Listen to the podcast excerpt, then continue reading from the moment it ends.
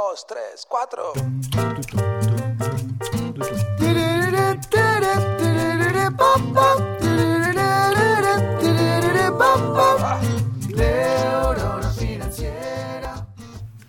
Inversiones. Nos genera muchísima curiosidad, nos genera muchísimo morbo el mundo de las inversiones. Lo vemos como algo totalmente desconocido y nos llama muchísimo la atención. A tal punto que decimos que aprender finanzas personales, aprender a gestionar nuestro dinero es sinónimo de invertir. Pero ¿es tan así? ¿Qué lugar tienen las inversiones dentro de un plan financiero personal? De eso del lugar que tienen las inversiones en nuestra vida, vamos a estar hablando en este episodio. Mi nombre es Rodrigo Álvarez y esto es el podcast de Neurona Financiera.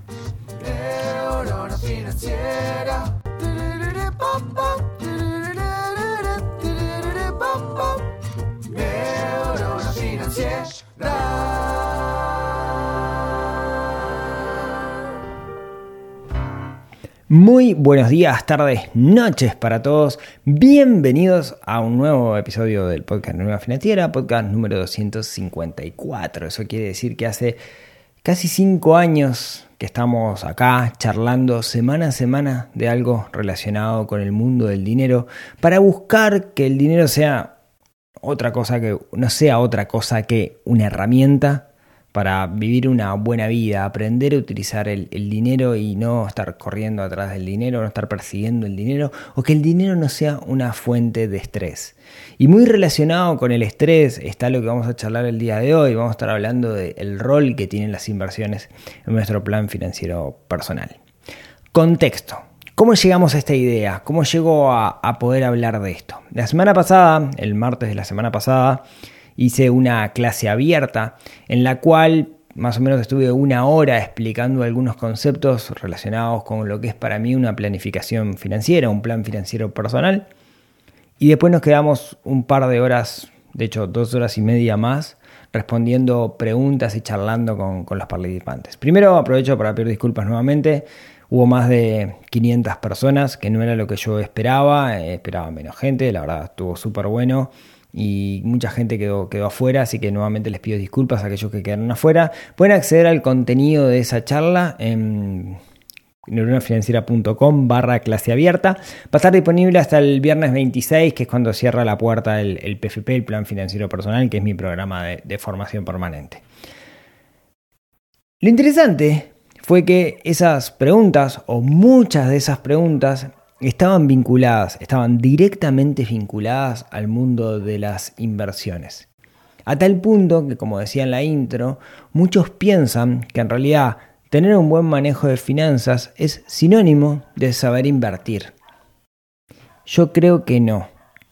Esta es mi visión, esta es mi hipótesis y voy a contarles un poco lo, que opino al respecto el, el día de hoy. A ver, Creo que el mundo de las inversiones nos genera muchísimo interés, llama mucho la atención y eso tiene muchas explicaciones.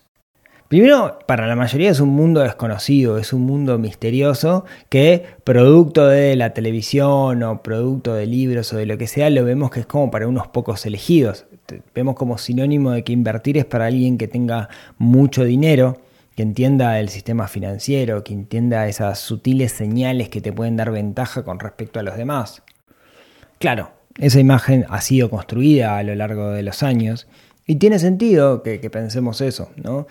La mayoría de nosotros no hablamos de inversiones cuando somos chicos en la mesa, cuando estamos comiendo. No se habla de dinero y menos aún de inversiones. En mi casa nunca se usó la palabra inversión, o al menos yo no lo recuerdo cuando era chico. Voy a invertir en esto. Jamás escuché que mi padre lo dijeran. Claro, entonces lo vemos como, como un mundo desconocido, al menos para la mayoría de nosotros. Por otro lado, también es normal que si te interesan las finanzas, estés viendo perfiles de finanzas o, similar y te aparezcan publicidades en, redes sociales, donde aparezcan personajes que demuestran lujo, que tienen autos de alta gama, aviones, yates y cosas por el estilo, y que lo que te venden son cursos de inversiones, ¿no? Como que esta es la fórmula perfecta para tener una vida de, lujos. Em, hay, algunos personajes acá de Uruguay que, que, son medios conocidos este, con esto de, ser tu propio jefe y cursos de inversiones, que a la larga terminan siendo esquemas piramidales, que es muy gracioso porque uno ve los perfiles en redes sociales y es en el yate, en la playa y no sé qué, no sé cuánto, pero quienes conocemos un poquito la interna sabemos que Es como que yo veo un auto de alta gama, me ponga adelante del auto porque me saque una foto para subirlo a redes, ¿no? Más o menos ese, a ese nivel. Es como muy gracioso, pero la verdad que la mayoría no lo vemos así. ¿no? Eh, eh, o sea, la forma que nos venden en el mundo de las inversiones es ser tu propio jefe, ganar fortuna, ganar 400 dólares en un día, ¿no? Ese tipo de cosas que usualmente la gran mayoría de las veces termina siendo una estafa y el único que gana dinero es el que te está vendiendo ese, ese curso. Por otro lado, también es normal encontrar libros que te... De una manera, libros que te, te, hacen ver el mundo de las inversiones como la panacea, ¿no? Mucha gente dice, wow, yo llegué a Neurona Financiera leyendo los libros de Kiyosaki, Padre Rico, Padre Pobre, y ahí me metió el bichito de las inversiones, comprar activos en vez de comprar pasivos, no sé qué, no sé cuánto, que está buenísimo ese concepto, pero después la parte práctica olvídate de poder aplicarla, ¿no? La parte práctica de Kiyosaki, al menos en esta región del mundo, es imposible. De hecho, eh, mi amigo Gastón, de Gastón Finanzas, tiene un video en YouTube de la semana pasada, donde hace la cuenta de la gran Kiyosaki de comprar con una hipoteca para poder alquilar y no te dan los números, ¿no? Es, es, no te dan los números para nada. Entonces, hay mucho libro que te mete el bichito de la inversión, pero te dice el para qué. Claro, entonces te, hago pasar hambre, pero después no te doy la comida, ¿no? Entonces, claro, va a generar muchísimo interés el mundo de las inversiones. Y creo que por otro lado, a muchos de nosotros nos cuesta mucho ganar el dinero, tener ahorros. Y invertir siempre nos genera incertidumbre. Entonces, lo que buscamos es alguien que nos pueda eh, subsanar esa incertidumbre o mejor, que nos dé certezas. Y les cuento algo, en el mundo de las inversiones nunca hay certezas. Siempre se corre un riesgo.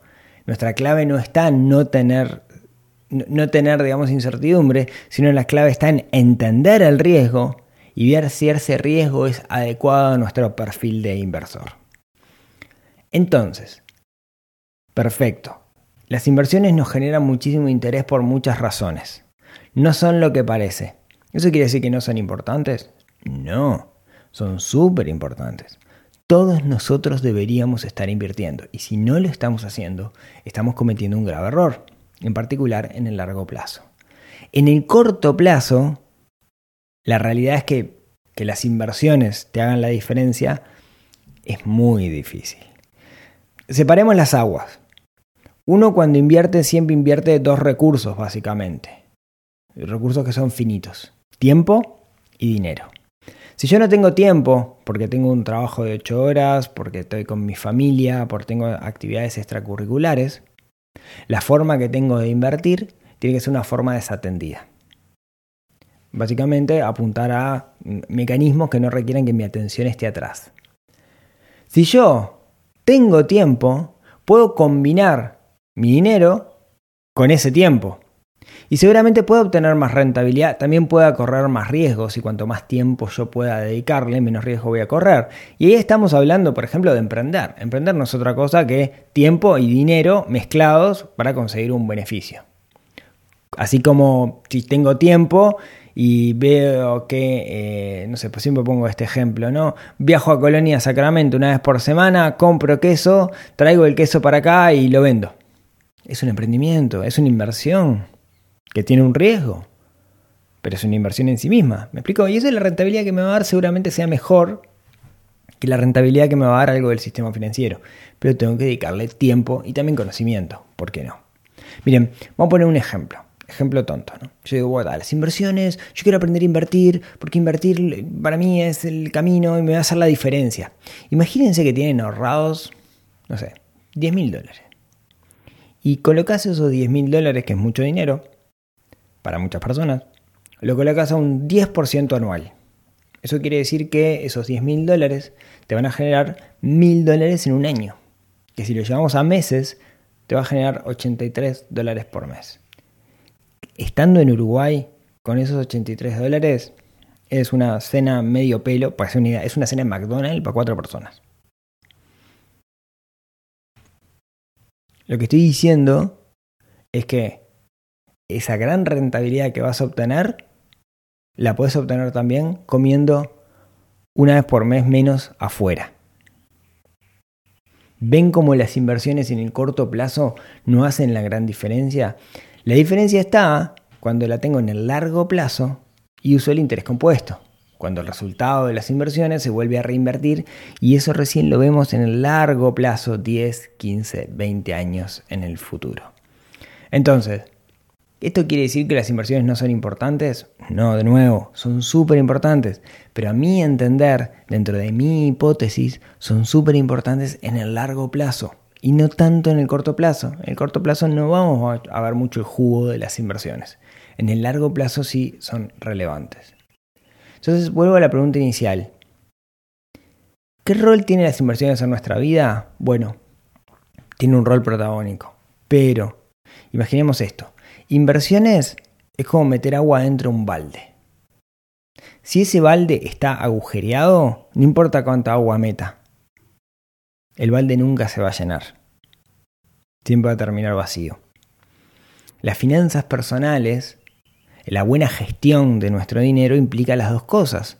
Implica entender en qué se nos va el dinero y luego implica entender el mundo de las inversiones para hacer que entre más dinero. Pero si mi balde está agujereado, no importa cuando yo invierta, la verdad es que nunca voy a llegar a ese objetivo. De hecho, conozco muchísimas personas que son grandes inversores, que le dedican su tiempo y le dedican su dinero a generar rentabilidad, generar rentabilidad muy por arriba de la media del mercado, pero vos los ves y están más o menos iguales que hace 10 años viven siempre la misma vida, no progresan y en parte es porque le falta para mí la piedra angular de su plan financiero personal, que es saber hacia dónde quieren ir, no tienen un plan. Ven las inversiones como algo que les genera plata y pasan mucho estrés por eso. No están consiguiendo el resultado original, que para mí es el foco de un plan financiero personal, que es vivir una buena vida. No logran vivir una buena vida porque de alguna manera sus inversiones se transformaban en algo que les está generando estrés, estrés. Y la clave es que las inversiones no generen estrés, que sea un proceso automatizado, casi un hábito dentro de nuestro, de nuestro plan. Entonces, de nuevo, ¿qué lugar debería tener para mí las inversiones dentro de nuestro plan financiero personal? Y, acá repito algo que charlaba el otro día el martes. Para mí el plan financiero personal tiene tres etapas una etapa principal es entender cuáles son los objetivos, definir objetivos financieros que eventualmente van a poder estar cambiando a lo largo del tiempo. También esa etapa incluye la parte de entender cómo es nuestro relacionamiento con el dinero, sanarnos con respecto al dinero, dejar de verlo como algo malo, que para muchas personas esa es la principal limitante, y luego, como decía, definir los objetivos. Después viene otra etapa donde tenemos que entender la mecánica del dinero. La mecánica del dinero son cómo funciona el mundo del dinero. ¿No? Es tapar los agujeros del balde. ¿Cómo funciona el crédito realmente? ¿Por qué estamos metidos en un mercado de consumo? ¿Cómo salir de ese mercado de consumo? ¿Cómo entender en qué se nos va la plata? ¿Cuál es el gran problema del endeudamiento? ¿Cómo hablar con mi familia con respecto al dinero, con mi esposa, con mis hijos? Todo eso es parte de la mecánica del dinero. Y también es parte de la mecánica del dinero entender cómo, cómo invertir y ahora vemos en qué sentido. Y me parece que la tercera etapa es la sistematización de todo eso, es el armado de un plan. Un plan no es otra cosa que un sistema que me lleva de alguna manera hacia ese objetivo que yo tengo, que tengo definido. Dicho esto, ¿qué lugar entonces tienen las inversiones? Bueno, parte de mis objetivos van a ser objetivos en el largo plazo. Y para llegar a esos objetivos, que puede ser complementar mi retiro, que puede ser tener eh, una jubilación temprana, o sea, retirarme de forma temprana porque logro el capital necesario de forma periódica para poder hacerlo. Puede ser comprarme algo dentro de unos años. Bueno, para todo eso es que son importantes las inversiones. Ahora, quiero que me genere estrés y no, porque si me genera estrés, estoy cayendo en la misma bolsa y no voy a poder vivir una buena vida. Entonces, ¿cuál es la clave? La clave es, teniendo claro cuál es el objetivo, yo lo que tengo que hacer es un sistema que para mí represente dos cosas. Por un lado, una aportación periódica a un sistema de inversión. Y por otro lado, definir ese sistema de inversión. Para definir ese sistema de inversión, ahí sí es que tenemos que aprender inversiones. Y ese es el lugar que tienen para mí las inversiones en nuestra vida. Entender cuáles son los mecanismos de inversión que existen pensados en el largo plazo, poder entender cuál es el riesgo de cada uno de los mecanismos, pero entender nosotros cuál es el riesgo y no que nos digan cuál es el riesgo, entender nosotros como individuos a desglosar ese mecanismo y sí poder elegir cuáles son las mejores herramientas para nosotros. Capaz que es ganado, pero tenemos que entender cómo funciona el mundo del ganado. Capaz es que el sistema financiero y ahí sí lo que hay que ver dentro del entendimiento es, cuando hablamos del sistema financiero, es entender, bueno, ¿qué voy, a, voy a invertir? ¿En acciones? ¿En ETF? ¿En ETF que están domiciliados en Estados Unidos o en UCITS que son ETF que están domiciliados en Europa? ¿Qué me conviene más? ¿Algo acumulativo o algo distributivo? ¿Qué me conviene más? ¿Un fondo? ¿Qué clase de fondos hay? ¿Qué me conviene? ¿Abrir con un broker local o abrir con un broker internacional? Todas esas respuestas tenemos que poder darlas. Son muy sencillas, pero tenemos que poder entenderlo por nosotros mismos. Y eso es lo que cubrimos en la parte de, inversiones. Eso es lo que yo busco que nosotros aprendamos en la parte de inversiones para tomar decisiones por nosotros mismos. ¿no? Decir, bueno, ¿cuáles son los instrumentos del mercado? Y miren, le pongo un ejemplo. Eh, yo estoy muy empapado de la dinámica uruguaya, porque es donde vivo y es donde, donde invierto y cada vez que sale algún mecanismo me encanta analizarlo para comprenderlo y conozco mucho de los actores locales. Pero el otro día Carolina, que es parte de la comunidad, nos mostraba un fondo en Ecuador. Y está buenazo poder analizar el fondo Ecuador, porque cuando vos entendés las herramientas, en realidad puedes analizar un fondo que está en cualquier lado. No necesariamente cuando entendés el concepto básico, no te guías por lo que te dice una persona, sino que lográs vos comprender cuál es el riesgo que tiene ese fondo en particular y si ese riesgo está acorde al riesgo que vos podés cubrir. Ahora, después que lo analizás nuevamente, la clave en cuál está. Todos los meses, aportaciones periódicas a tu sistema de inversión. Si un día cae, es parte de la regla del juego, lo entendiste. Si no puedes soportar eso, no inviertas en mecanismos que puedan caer, y eso hace que los mecanismos que hay son, caen menos y, dan más menos ganancia, ¿no? O sea, aquello de más riesgo, más rentabilidad. Y después cada tanto, cada mes, cada dos meses, cada tres meses, depende de lo que vos definas dentro de tu propio plan, reacomodas tu, lo que son tus inversiones, que en la jerga se llama, haces un balanceo de tu portafolio de inversión. Ese es el rol que para mí deberían tener las inversiones en, mi vida. Y te, puede pasar que de un día para el otro pierdas el 10, el 20% de tu portafolio porque es parte de la regla del juego, pero si vos asumiste esa regla del juego, no te mueve un pelo, a mí me pasó, y no te mueve un pelo, y después se volvió recuperando.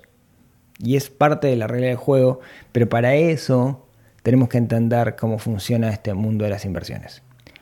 Entonces, vuelvo a la pregunta original. ¿Qué rol tienen las inversiones en nuestro plan financiero personal? Bueno, a mi entender, si nosotros queremos hacer un plan para que el dinero sea una herramienta para vivir una buena vida, no podemos pasar estrés. Entonces la clave está en ponerle pienso, definir un sistema de inversión y después hacer aportaciones periódicas a ese sistema de inversión y cada tanto rebalancear. Y listo. Claro, para eso tengo que tener claro el objetivo y a veces una de las cosas que me dice el objetivo es, che, no llego. No, no me dan los números. No informa que con esta aportación mensual yo llegue al objetivo que quiero. Y ahí hay dos opciones nada más. Bueno, tres opciones. Una es corro más riesgo, muchas veces no lo puedo hacer porque no me da con mi perfil, de nuevo paso a pasar estrés y no es la idea. La otra es tapo agujeros del balde, importante que es entonces el tener nuestro registro de gastos bien hecho y el poder analizarlo y el entender en qué se nos va el dinero en nuestra gestión diaria. Y la otra es le pongo nafta a aumentar mis ingresos. Eso es, le pongo pienso para ver cómo en mi trabajo actual, en mi situación actual, puedo obtener más ingresos para ponerle más combustible al sistema. Muchas personas arrancan por ahí. Y es importante. Primero está la parte de los objetivos. Muchas veces antes de invertir, lo que necesito es primero definir los objetivos. Cuando tengo los objetivos definidos, lo que me doy cuenta es que no llego a, donde quiero, no voy a llegar a donde quiero porque no me dan los números. Entonces tengo que saltearme a la parte de aumentar los ingresos.